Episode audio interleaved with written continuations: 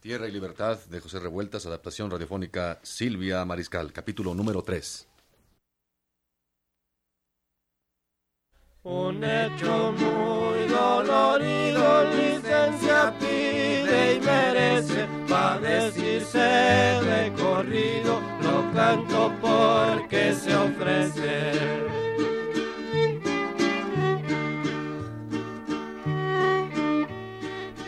Radio Educación presenta Tierra y Libertad de José Revueltas.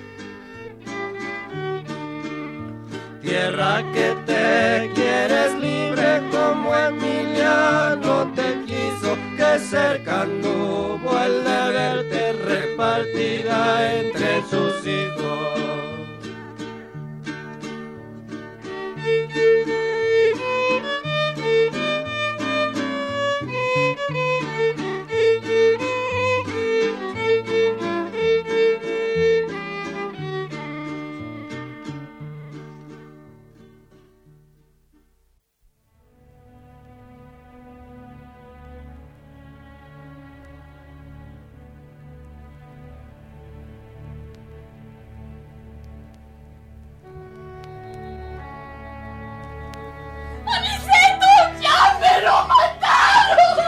¡Malditos!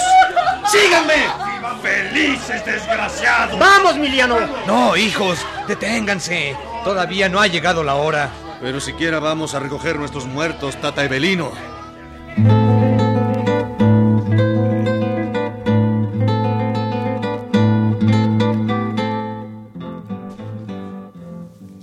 El Tata Evelino nos hizo que le entregáramos nuestras armas, para que no nos fuéramos a hacer de delito.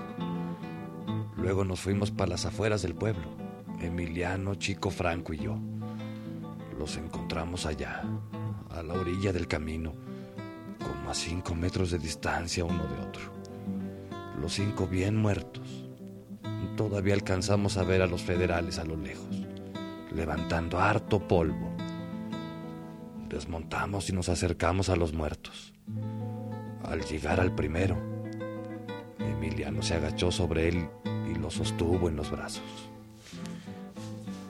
Han querido hacer con Anenecuilco el más injusto escarmiento. No más porque este año cultivamos la tierra que es nuestra. Mentira que el gobierno está aparte de los hacendados y de los ricos. Todos se hacen una para fregar al pueblo.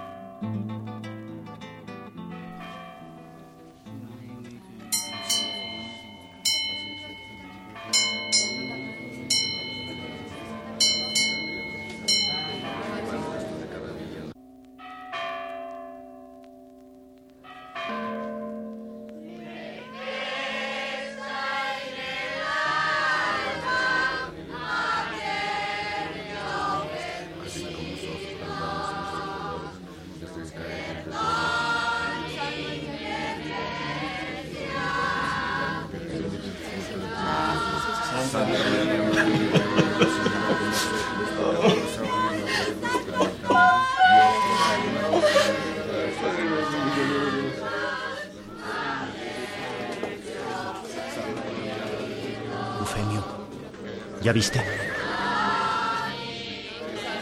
Por allá, ¿Eh?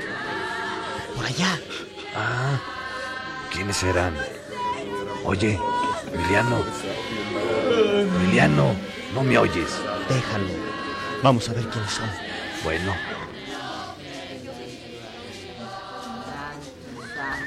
Visto así, en la oscuridad, envuelto en el zarape sin moverse, Emiliano parecía mesmamente un ídolo de piedra. Como que no se daba cuenta de lo que pasaba alrededor, estaba nomás atento a sus pensamientos, a sus cálculos o sus preocupaciones. Solo Dios sabe.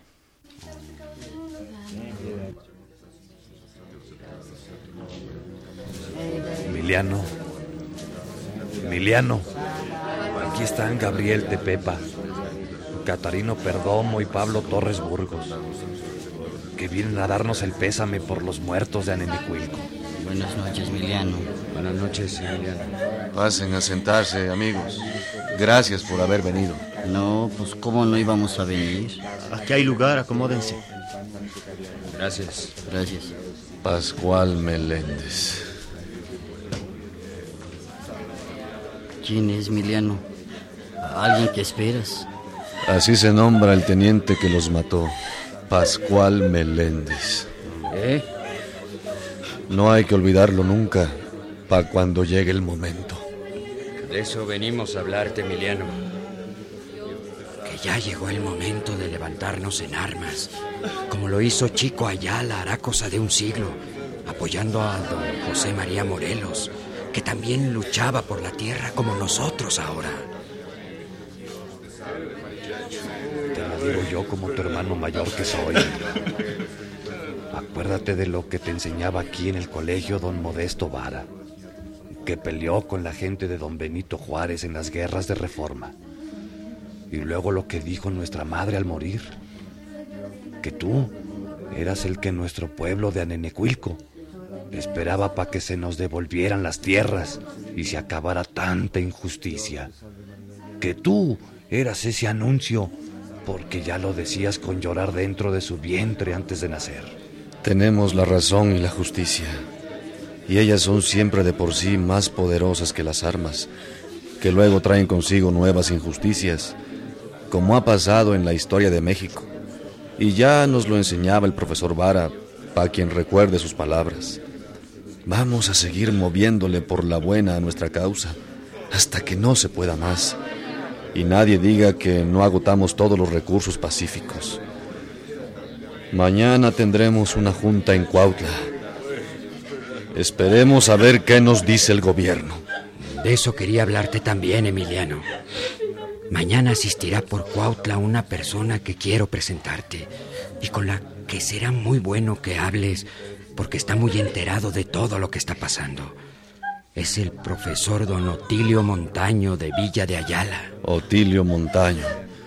Tendré mucho gusto en hablar con ese profesor, Pablo. Bueno, pues, entonces mañana nos vemos allá. Ustedes nos esperan por ahí en la plaza mientras salimos de la jefatura política. Hecho. Ay, qué frío se soltó de repente. Hace. hace frío.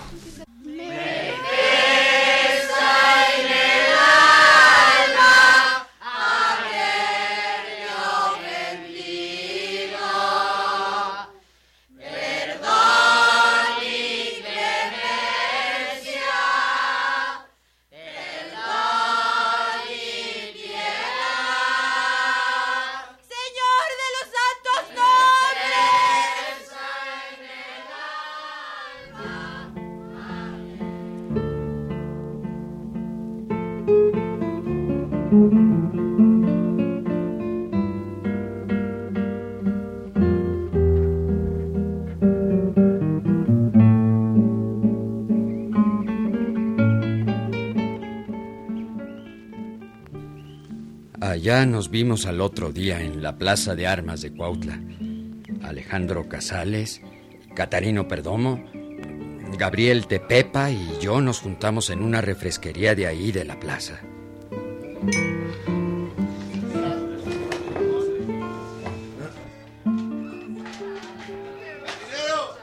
Emiliano se trae con él a todo Nenehuilco.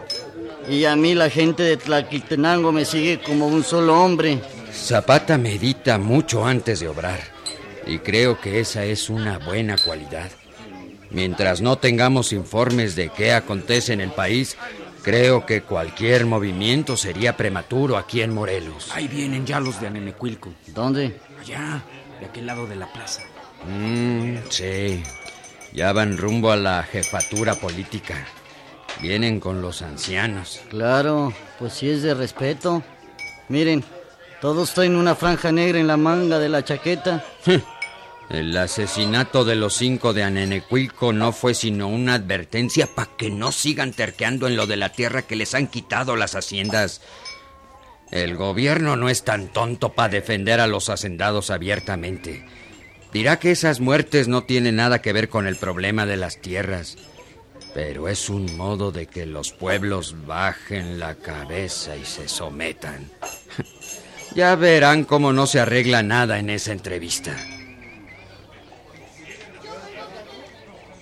Pues ya verán. Ya verán esos indinos cuando nos levantemos. Porque yo no soy de los que perdonan. No, señor.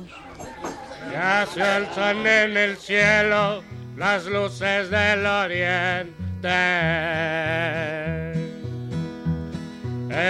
Alza su vuelo y anuncia en su cantar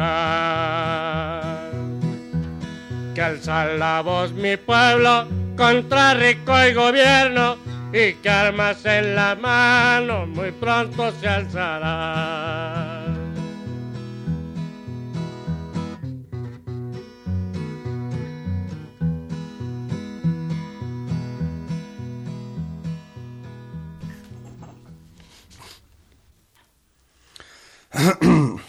hable, hable usted, don Chano. Aquí estamos para oírnos. Nosotros, los de Anenecuilco, descendemos de los Tlahuicas, señor. Mm, sí, sí, de los... Eh, ajá. De Tlahuicas, señor, que fueron vasallados de los aztecas y siempre un pueblo pacífico y poco peleador, que les dejó el campo libre a los aztecas en el Valle de México para no verse en dificultades y se vino a sentar por estos rumbos. Los antepasados nuestros le decían esta tierra que era el Tamuanchán, palabra que quiere decir el paraíso en la antigua lengua de nuestros padres.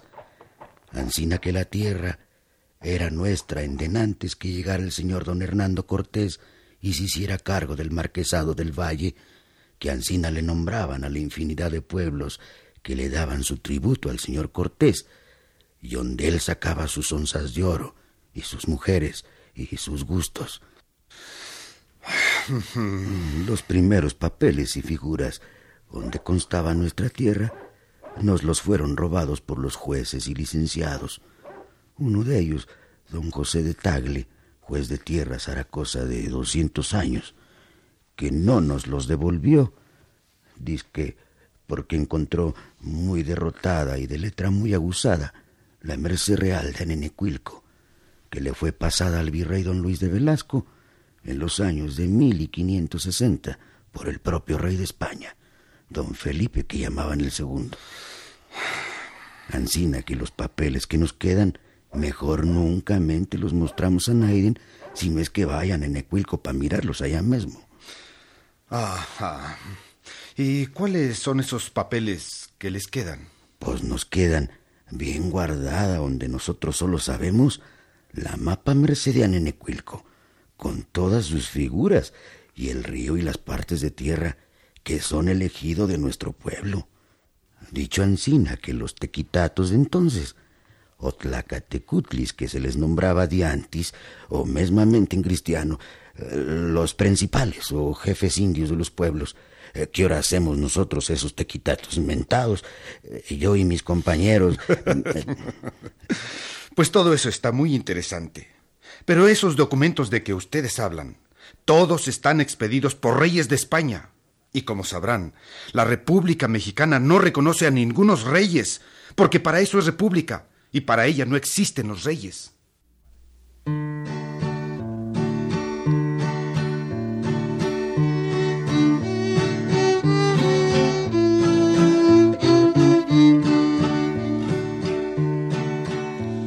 Vive Emiliano Zapata desparramando verdad a todo el que la trabaja, demos tierra y libertad.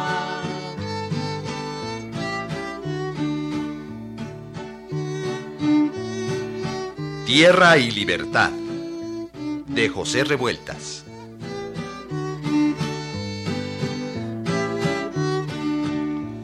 tierra que te quieres libre, lavada en rocio temprano, recoge como semilla la palabra de Emiliano. Actuaron en este capítulo por orden de aparición Salvador Sánchez, Luis Torner, Miguel Ángel Infante, Carlos Magaña, Oscar Yoldi, Federico Engels, Luis Miranda, José Moreno Cacique. Música original y corridos de Herando González.